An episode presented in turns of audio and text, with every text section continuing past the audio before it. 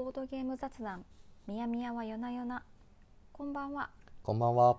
この番組は子供が寝静まってから夜な夜なボードゲームをボーボードゲームで遊ぶ夫婦が最近遊んだボードゲームのことなどを話す番組です。はい。じゃあ今日のテーマは何でしょうか？はい、えー今日のテーマはほぼ日手帳とボードゲームです。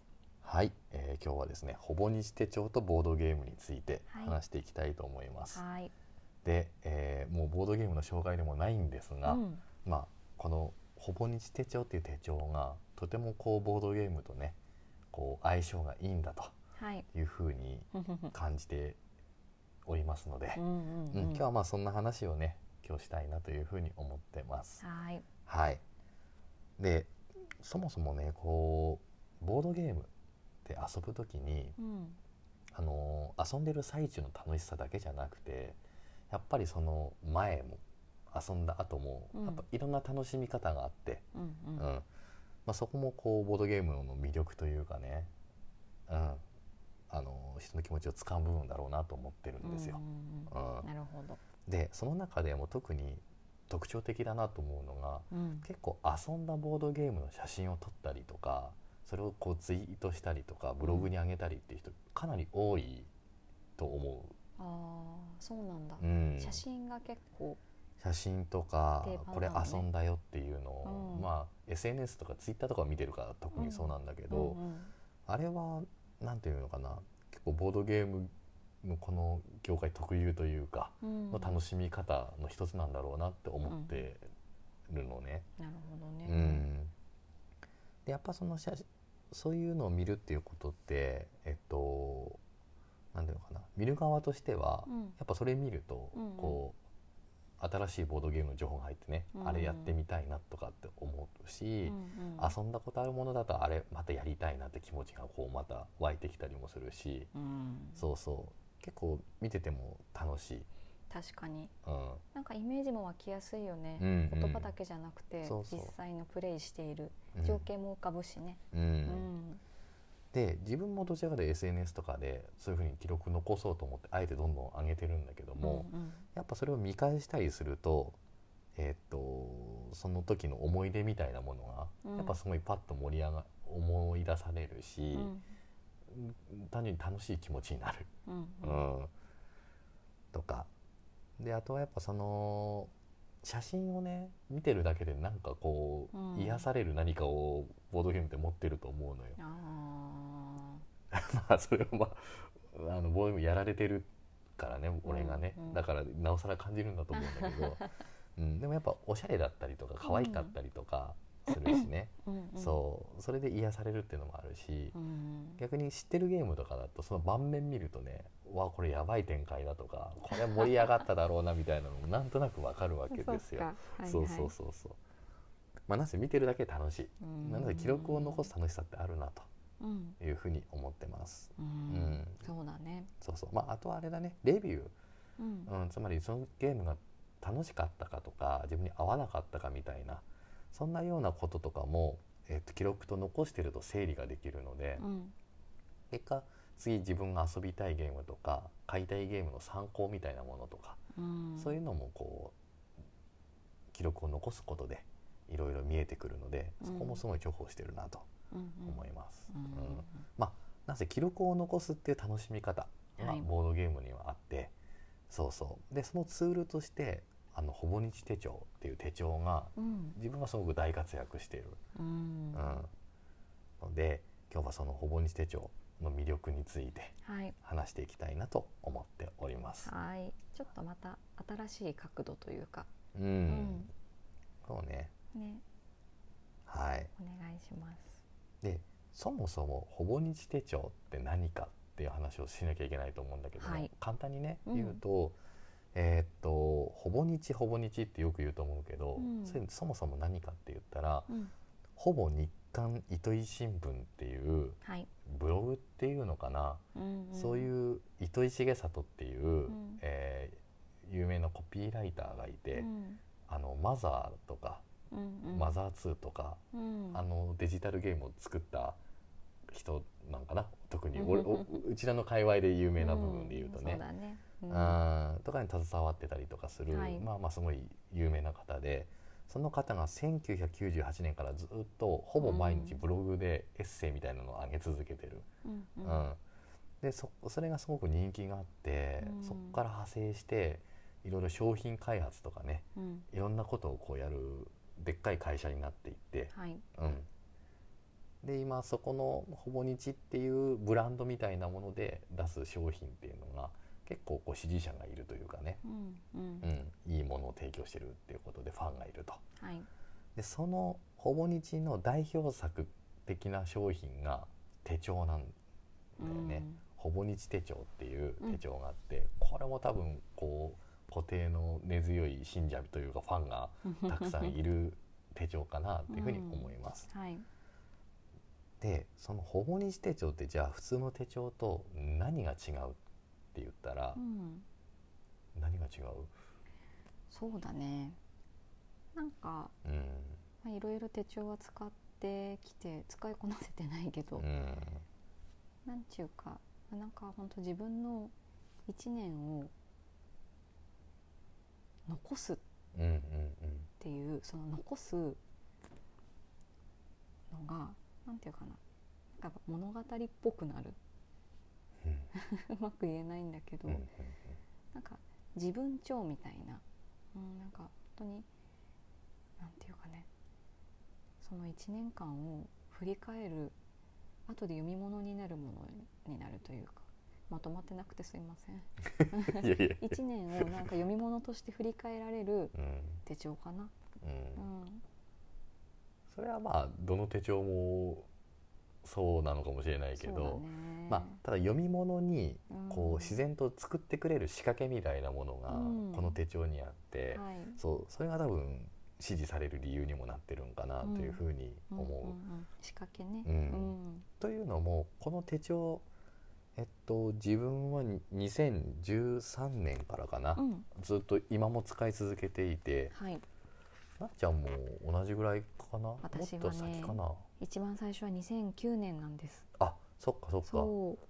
本当の最初はね、ね。うん、だからもう2人とも10年弱というか。うんうん。前後か。使い続けてる感じやね。そうだね、でえっとさっきのその物語になるまとめる手帳というかね、うん。っていう表現があったけどもこの手帳の特徴として一番でっかいのは1日1ページうん。っていう作りになっている、はい、うん、つまり1日分の、えっとまっさらなページっていうのがゆ、えー準備されていて基本的に、うん。うん、だから毎日毎日起こったこととかそういうことを自由に書き込んだりとか、うん。好きに書き、えーライフログとして残せるうん。みたいなところが特徴の一番大きいところはい。だよね。そうだね。うん。うん。だからまあ真面目につけていけば、うん。一日一日日記のようにいろんなことがの積み重なっていって、うん。で振り返るとそれがこう一つの物語というか、うん。自分の一年の振り返れるうん。物語みたいな風におのずとまとまるような 仕組みに一応なっている。はい、はい。うん、そうそう。うん。まあ、それだけじゃなくて本当に書きやすい紙を使ってますよとか、あの書きやすい作りにしてますよとか、うん。そんなのもあるのとうん。うんあとはその巻末に結構その他の手帳にはないような、うん。えっと、特集ページみたいなのがいくつかあって、そうだね、うん、毎年ちょっとずつ違うんだよねそうそうそうそう。例えば2020にあれ？今2021年。うんまあ21年。とかになってくると、うん。あれやね。あのー新しいスキルを始めるページって言っておおすすめの落語とか アートとかクラシック音楽とかうんうんがどんなものかみたいのがつらつらっと書いてあったりとーか、おえー体の健康づくりのための姿勢のエクササイズみたいなものが書いてあったりーとか、うんうんあとはね好きなものを100個書けるようなページがあったりとか、うんグラフがあったりとか。うん。う、ん。うんまあなんかいろんな仕掛けの面白いページかなというふうに思います。うん。2009年はほぼそのページがないので進化してるねやっぱり。まあ増えてってるんだろううん。ね。ねうん。はい、っていうのがあるかな。でその365日分毎日1ページがあるっていうことで、うん。えっと、実はその使い方もすごく多彩。はい。人によってね、そうだね。うん、本当に毎日毎日記録みたいなことを書く人もいたらうん。例えば育児中のお母さんとかはその育児日記みたいな風なうん。風に使う人もいるし、はいえー例えば写真とかうん。そういうものをペタペタペタとただただ貼り続けていくその日あったこととか、うん。うん。写真みたいなものを残していってアルバムみたいに使ったりとか。うん。でよくあるのはそのどっか旅行に行ったりとか映画を見たらその版権とかを貼ってあったりとかして、うんうん。写真に限らず、うん。その時にもらったものとか思い出みたいなものをただ貼り付けていく。それだけでもうこう振り返るツールというかね、になっていくような、うんうん。そういう自由度の高さみたいなところもうん。魅力として、うん。はい、あるのかなというふうに思います。そうだうねん、本当に自由だよね。自由。うん。そう。じゃあそれがねこうボードゲーム好きな人がその自由な世界でうん。何ができるかっていうところなんだけども、うん。えー実際使ってて、まあ、続いてることも消えていったこともいろいろある中で、うん今でも続いてることとか今見返すとこれはい。面白かったなってことをちょっと話せたらなというふうに思ってる。おうん、でまず続いてること。ーうん。続いてること。続いてることとしては、うん。やっぱ遊んだボードゲームの記録とかレビューうん。自分なりの評価みたいなものとかっていうのを書き留めるってことは多分ずっと続いてること。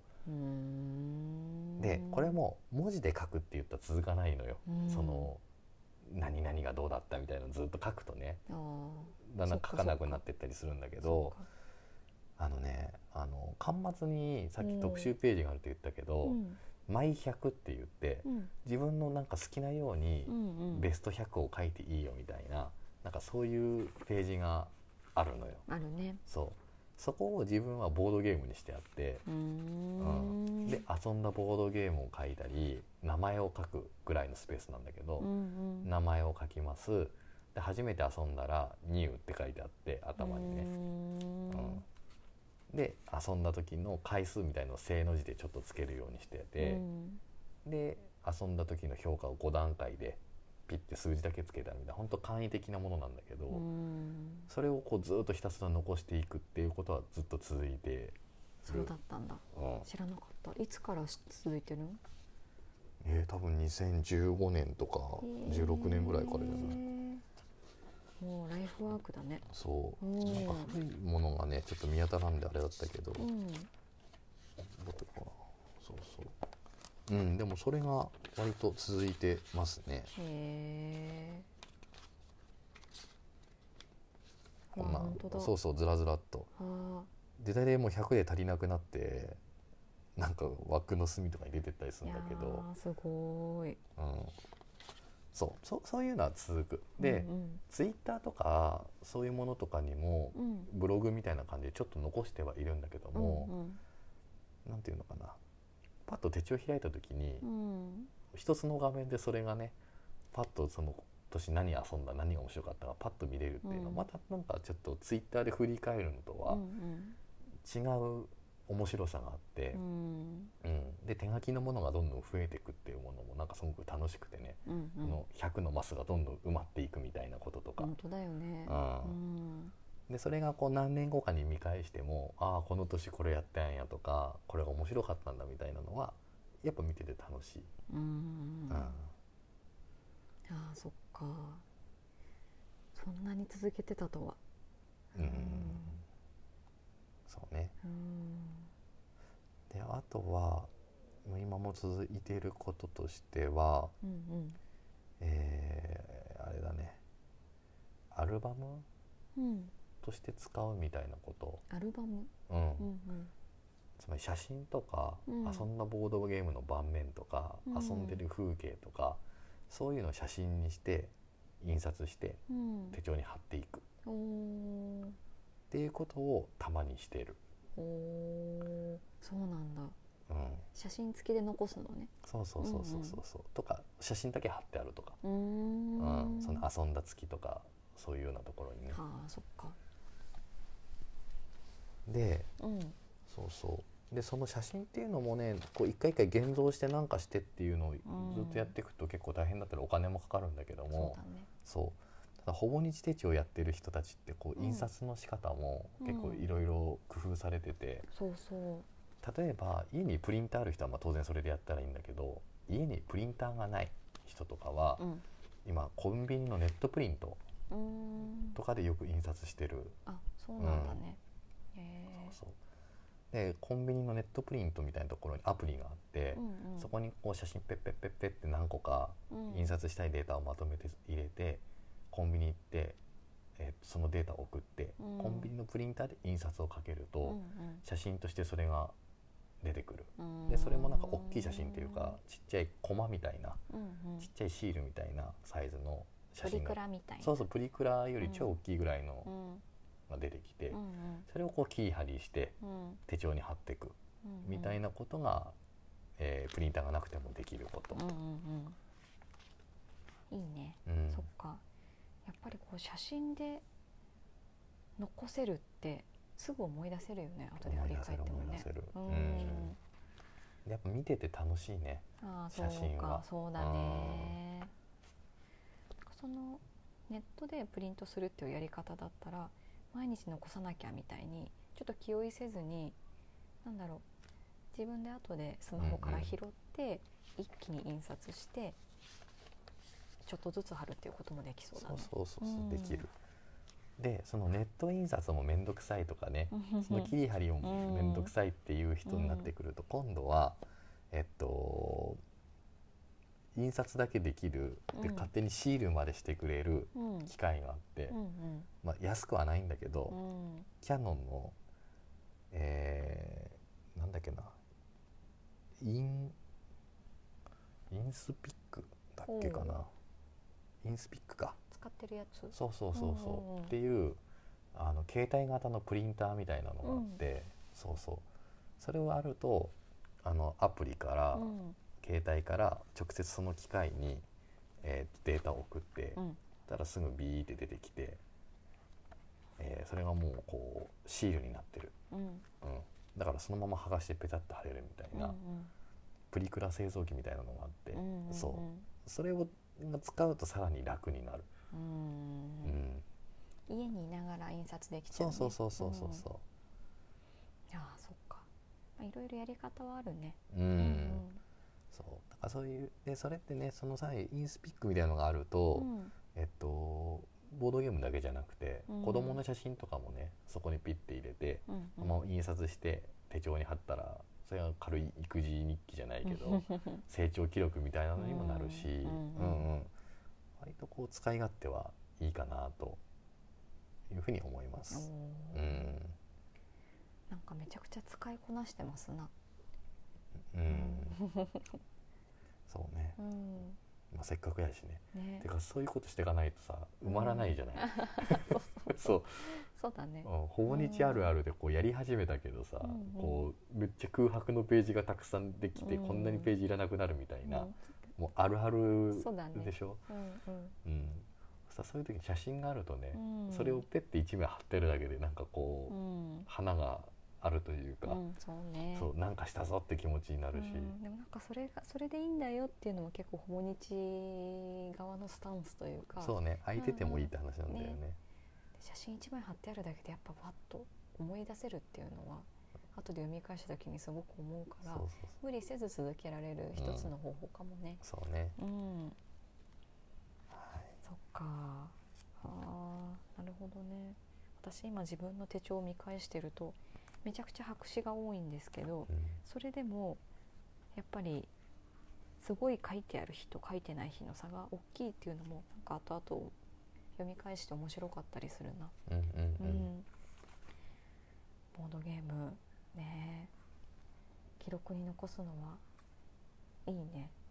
うん。うん。であとはまあ機能してるしてないっていうのはちょっと置いとくとほボドゲのううん売買した記録みたいなのはグラフとして残してある。ほあのそれもグラフだけがポンとあって自分の好きなグラフに使ってねっていうグラフページがあるのよあるある。はいはい。私うまく使使えたことがないけど。に買ったものと売ったものみたいなのを一応ずっとつけてて、ああそうなんだ。うん、ただそれについては、うんああなんか売ったより買った方が多いなとか思うけどそれで終わっちゃうから別にそれが意味あるのかって言ったらあれなんだけど、でも一応分かる形にはしてあって、こう自分にストップをかけるためとかね。そうコントロールするために、うなるほど。あ今月やばいなと思ったらそこを見てそうとかあーなんかもうちょっと売らなきゃみたいな話をしたりとか。あのその意味では端末のそのページは使ってる。はあなるほどね、アナログでそうやって書くことでなんていうかスマホとかで管理するよりもうん。なんかいいところはある。やっぱ見てすぐ分かるからね。目に飛び込んでくるからね、うんうん、そうだね。そうそうそうそうバーンと大きいページでね。うん。うん。でやっぱ俺アプリとかだと見なくなっちゃったりするのよとか全体でこう見ないというか、うん。そうそれよりはそこに特化してどんぐらい使ったか趣味のことに関してっていうのでやる分には割と続いてるというか、うん。うん。そっか。へえこのグラフのページを上手に使ってる人は初めて聞きました。うん。あそっか。そうね。うん。であとはもう今年結構ページかなり埋まってってる方なんだけど俺はね。本当だ。うん。うんちょっと映像がないので伝わらないんですけどもう3分の2くらいは埋まってるね。そう。3分の2どころじゃないか。うん結構もう終わりそうというか、ね。3分の1ぐらいこの内容ってボドゲのことが多い？えっとねうん。何個か分けて使ってるんだけども、うんうんあのー俺365日のかける、うん。まあ、基本の形のやつがやっうんぱ全然埋めれないってことに気づいてうん自分はね、うん。で今ほぼ日のその365日あるタイプとうん。別にデイフリーっていううん。新しいなんていうのかなデザインのほぼ日シリーズうん。が最近出たのよ。うん多分2年去年か一昨年ぐらいからか2年前だなから出てて。うんでそれ何かって言ったら、えっと端末のカレンダーとあとは1日1ページがなくなっててう、んうん。うん。その代わりに、えっと、メモページみたいなうん。白い日付の入ってないページがごそっと入ってるような、うんうん。そうだね。うんそうそういうデザインのシリーズが出て、はい。デイフリーを去年ぐらいから使い始めてるのかな、うん。それがすごくハマってる、うん。うんそっか。うん。でそのデイフリーの使い方としては、うん。そのフリーのまっさらなページを基本3等分してあってうんうん。でまず最初はえーっと1月始まりだから1月から12月までっていうのを月1ページずつか123456789ってもう最初にもう分けちゃってうんっていう見開きのページを確保しておく、うん。でそこには本当に育児記録やわ、うん。うん、子供2人のこう成長っていうのを本当にい一言二言で書き綴ってったりう、んうんうん。で子供とかと言ったこととかなんか子供の落書きとかがそこに貼ってあるみたいなのがまずある。っうん。ていう、えっと、月の振り返り育児記録部分が一つワンパートあって、うん。その次にフリーっていうのを作ってあってそこはもう本当に思いついたこととかを書く。っそっか。ていうゾーンがある。で特に今年はまさにこのラジオみたいなことをやっぱ始めてから、うん。原稿ってわけじゃないけど、うんうん。何話すかみたいなことをうん。書き綴ったりするから、うんそう。それでむちゃくちゃ埋まってってるのは正直ある、本当だうねん、は俺全部そのゲーム関係のやつだしね、うんうんうん。ていうまあそういうページがあってそこにはこうラジオの話すための原稿みたいなものとか、あとはこう自分のオリジナルボードゲーム作るならどんなのがいいかなみたいなのをちょっと思いついたら書いたりとか、へうん、まあそんなことを書く頭の中がもうここに詰まってるね。そう。まあまあうん。本当に思思ったこと書いてるって感じ、うんでで後半についてはうん。どちらかというと仕事とか、うんうん。そういうことでえーっと研修に出たとかね、うんそういうこととかを書けるページがあるっうんうん。ていう3パートがある感じ。あそうなんだ。うん。へえごく自由デイフリーは自由度が高いのでうん、そこがうまくはまってるんだね。そうね、うん。そうね。またノートに書くのとはちょっとまた別でう、んううん。いいなというふうに思う。うん。それにそうそうそうそう。はい。というまあ使い方をしてます。はい、はい。えー面白い他にボードゲームうん。する人で保護日手帳使ってるし使ってる人とかいるんかね、いやいるとは思うけどあんまうん、それをどう使ってますみたいな話はうん。したことがないというか、ねあんまり私も調べたこともないなと、うん。ふと思った。う。そう、うん、まあなんせあのーボードゲームの記録として残すとかね、うん。アイディアを綴るとかう、んうん。まあ、いろんなことがこの手帳で完結できるというか、うん。うん、楽しめる部分があるなと思ってて、うんでアプアプリでもね遊んだゲームと記録はしてるんだけど、うん。またそれとは違う面白さがあるので、はい。まあ、ぜひぜひ、あのーうん。ほぼ日手帳はい、を使ってボードゲームを振り返るというかうん。記録のツールとしてうん。楽しんでみたらいいかなというふうに思ってはい。おります。はい、はい、うんうん、うん、そうだね、はい、うん。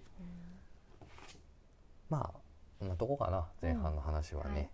はい、ということで、えー前半の話は終わってですね、はい。後半に行きましょう。はい、えー後半はですね、まあ、大体今日前半に紹介したことに関連することとかね、うん。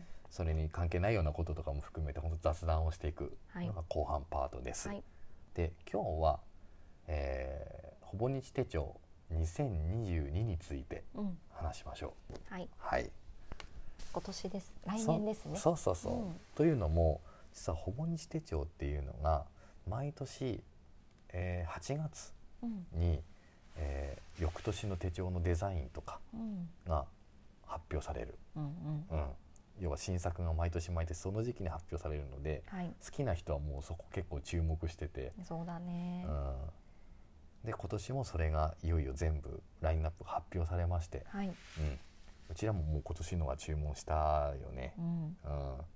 しました。早って思う人は思うよね。まあそうかもしれないね。もうなんかこれが当たり前になってるからさ。そうなんだよね。そう。で、うん8月になるとカウントダウンが始まってう、ん、うん、公式ページで1日1つででワンデザインぐらいが公表されていくみたいな。ううん。ん、うん、でそれがまたなんかもどかしながらも ね覗きに行ったりとかして楽しんでるんだけどねで今年どうかねそのデザインもざっくばらんにうん。デザインはどうでしょう、2022 2022デザインかすごい迷いました。好きなのが多くって。うん。ね。あの結構仕事でバシッと使いたい人も遊び心が欲しい人もなんか他にはない面白いのが欲しいなっていう人も結構どれも当てはまるものがあるんじゃないかな、うん。毎年そうだけどね。そうね。うんでちなみにあれだよねなっちゃん使うのが多いのってオリジナルだよね。うん。えっ、と、うん。A6 サイズ。そう A6 サイズのうんほぼ日手帳っていうのが一番スタンダード、そうですね。まあねうん、文庫本サイズです。ココンパクトなやつだよね、うんうん。そで自分が使うのは、ううん。えー、と基本カズンっていう、うんうん。これはなんだ B6? えっ、とね英語。英語サイズか、うん。うん。英語サイズの大きいものをうん自分は使ってて、うんうん。そうそう。だからサイズは同じほぼ日でも違ってて。そうそう。でそのサイズによってその毎年出るカバーのデザインもうん。変わってくる。そうだね。うん。若干違うんだよね、そうそう。ん、メインはオリジナルだと思うのでその文庫本サイズのものが一番ラインナップは多いんですけどちょっとまた数も変化球のものがあったりするよね。う、う。ん、うんでまあこのほぼ日手帳そのカバー云々っていう話っていうのが結構ほぼ日の魅力のうん。大きい部分にもなってて、うんうん。そう。手帳本体に毎年毎年新しいカバーが出てはい。どのデザインのカバーをつけるかっていうのを選ぶのがまた楽しみだったりするんだよね。うん、そうそうそう。そうなの。うん本当は別に毎年変えなくていいんだけどね それなりにしっかりしたカバーだからさ、うんうん。うん。気に入ったら何年か使ったりもするしね。基本自分も本当に23年ごとに変えたりとかしてるので、うんそう今年はちょっと久しぶりに変えようかなと思って、はい。うん、ちょっと買ったんですが。なっちゃんは今年は？私はねえっ、と今年は今年もオリジナルのサイズを買ったんですけどミヤミヤと同じデイフリーの自由度が高いフリーのページが多いタイプにして、おおデイフリーにしたのそうそう悩んだけどね。う久保田ひろ子さんんうんうん。でいいのかな？久保田ひろ子さんの「光を数える」っていうシリーズにしました。イラストレーターの方でこの手帳のために書き下ろしたイラストがすごいなんかノスタルジーというかうん。夕焼けのイラストなんだけどね。そうだね、なんかこう夕焼けうん。うん空をこう高台から見下ろすそうそう。服着た犬みたいな、えっとねこれ なんか魅力が全然伝えられないけど。キツキツネがあ狐かこれ。夕焼けに染まる空を高台の高台の電話ボックスの上から眺めているっていう。ん。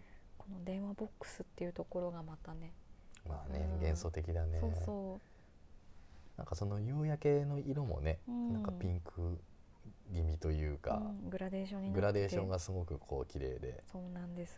すごい素敵な世界だなと思って。うん。なん、か絵本みたいよね。そうだね。うん。楽しみ。うん。なんだろう。いろいろなんか人物も描く人だし動物の絵とかもよく描く人なんだねうーん。うん私の家族がすごいこのイラストレーターさんのファンらしいので、うんうん。なんかいろいろ聞いてみようかなと思います。うん。何さん？えっ、とね久保田ひろ子さんで合ってますかね。うん。うんうん間違ってたらすいません。うん、うんうん。いいよね。素敵。はいはい。はい、みやみやは？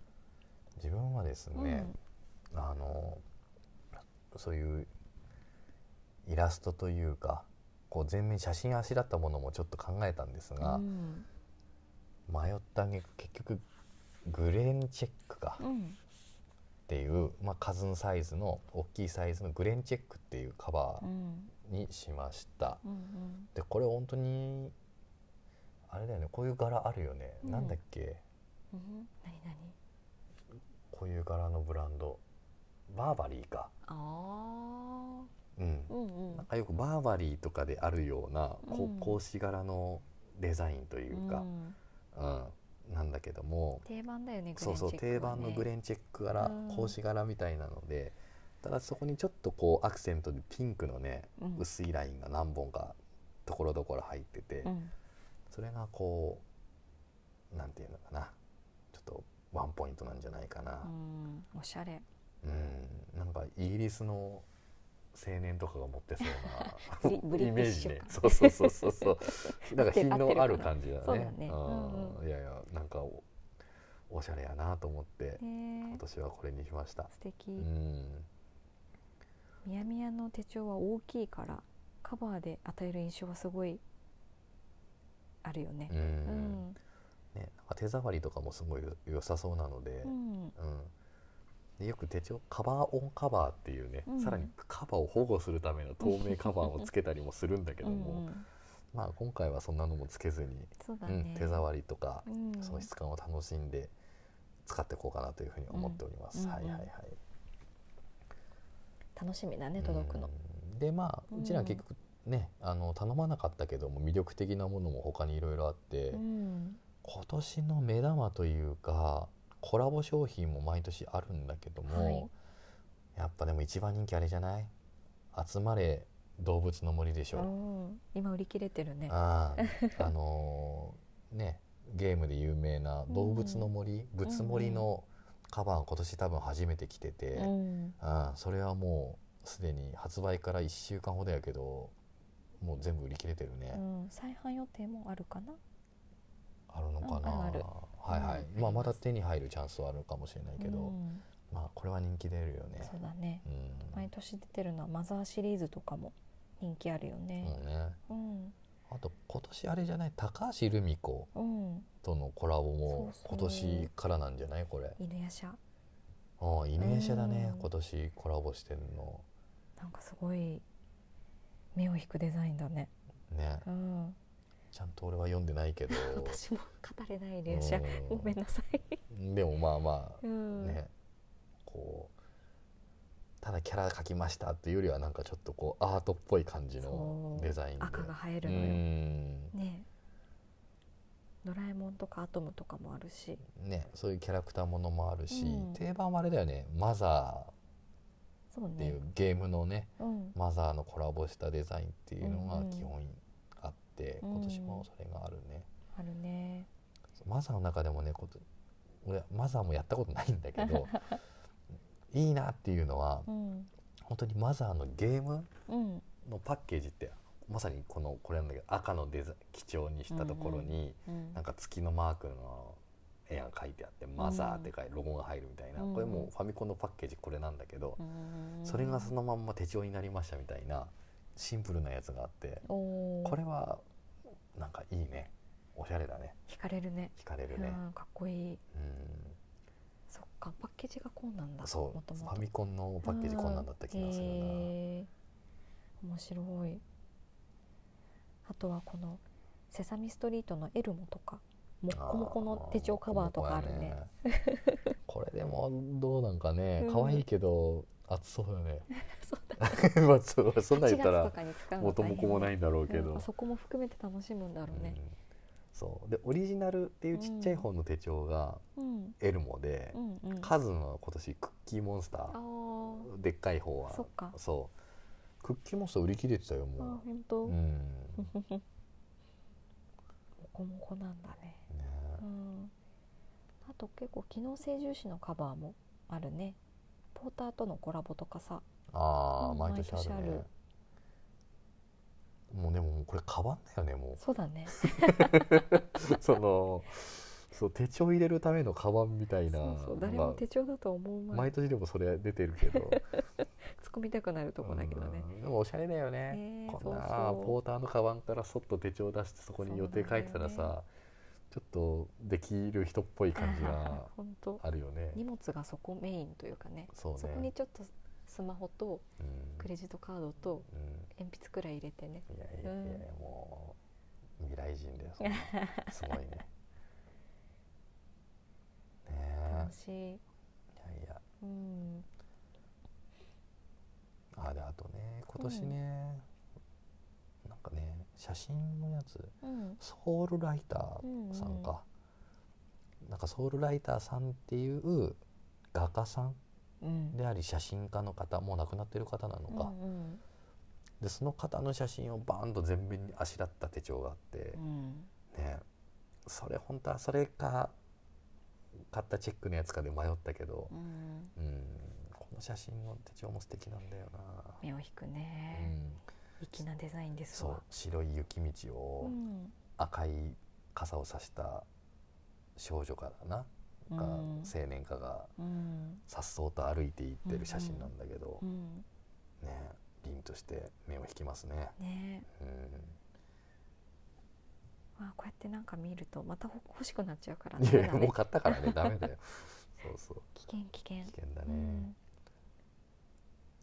はいねあとほぼ日手帳のガイドブックが毎年出るんですけどああそうだね。うん、それも読み応えあって面白いよね。うん、うんそれこそその手帳をどう使ってるかみたいなのをいろいろ見せてくれるんだよね、いろんな著名人とか。そうそうあと本当にユーザーの人たちのうん。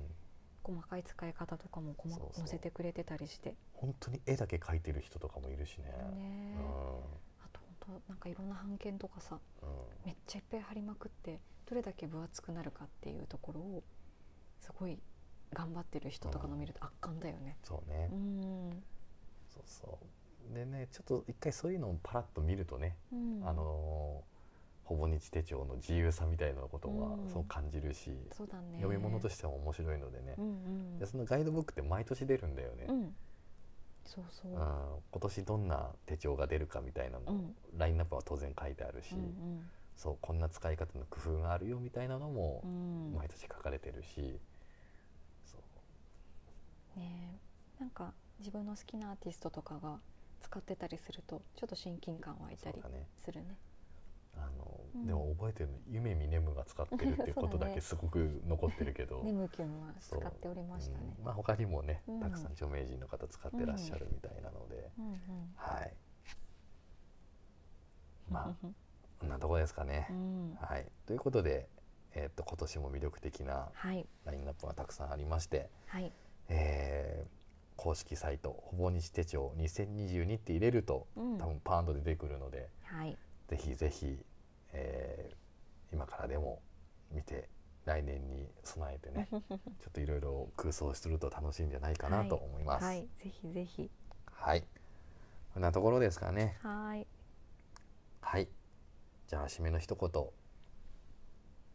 いきますか。締めの一言いきますか締めねはい。うん締め。今日は。うん。今日は、えー何も考えてなかったので寝不足なので早めに寝ます。なっちゃんと。はい。えー、そしたら、最近子供が鬼ごっこをしようと言うんだけどうも、ん。その鬼ごっこが大体なんかおなら鬼ごっことか おしっこ鬼ごっことか本当によくわかんない鬼ごっこばっかでびっくりするみやみやでした。うん。おやすみなさい。おやすみなさい